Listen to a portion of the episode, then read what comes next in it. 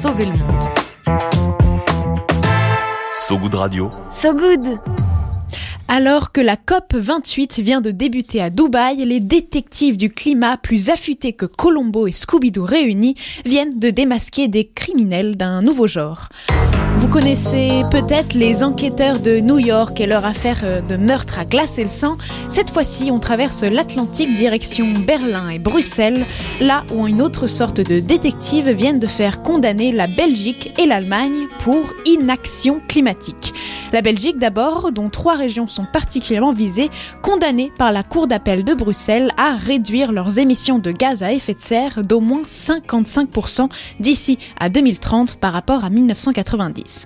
Pour l'Allemagne, c'est la Cour administrative de Berlin-Brandebourg qui incite le pays à prendre des mesures pour réduire ses émissions de gaz à effet de serre, notamment dans les secteurs du bâtiment et des transports qui sont responsables de 20 à 30% du CO2 rejeté en Allemagne. Et ce sont dans les deux cas des ONG ou des citoyennes et citoyens qui ont permis d'en arriver là.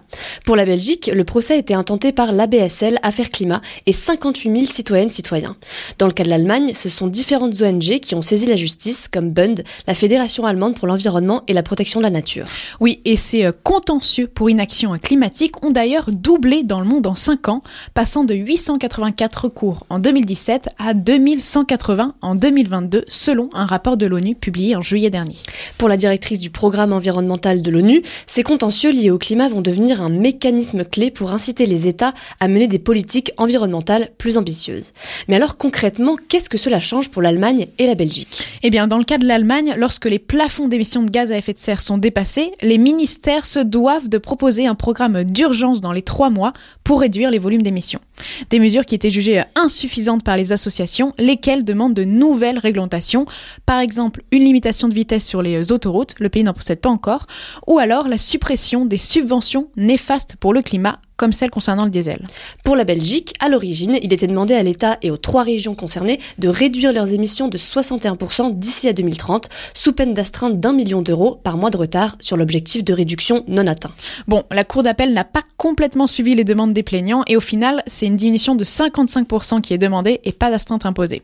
Pour la BSL Affaires Climat, c'est déjà une belle avancée. L'association, elle estime que, je cite, les juges ont renvoyé la balle dans le camp des responsables politiques et ils ne peuvent donc plus procrastiner Surtout que la Cour d'appel a également rappelé qu'avec cette inaction, la Belgique, elle violait les articles 2 et 8 de la Convention européenne des droits de l'homme, c'est-à-dire le droit à toute personne à la vie et le droit au respect de sa vie privée et familiale et de son domicile.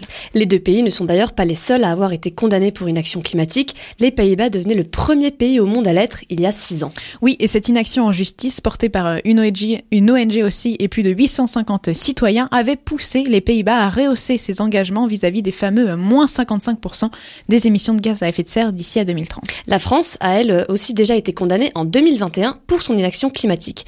Mais cette condamnation était un peu différente puisque la justice ne lui a pas donné d'objectif précis de réduction des émissions, comme pour les Pays-Bas et la Belgique. Ces différentes actions en justice, elles témoignent vraiment de l'urgence climatique et des conséquences désastreuses de ces inactions, selon un sondage datant de 2021 réalisé avec plus de 700 économistes interrogés par l'Institute for Policy Integrity de l'Université de New York, toujours New York.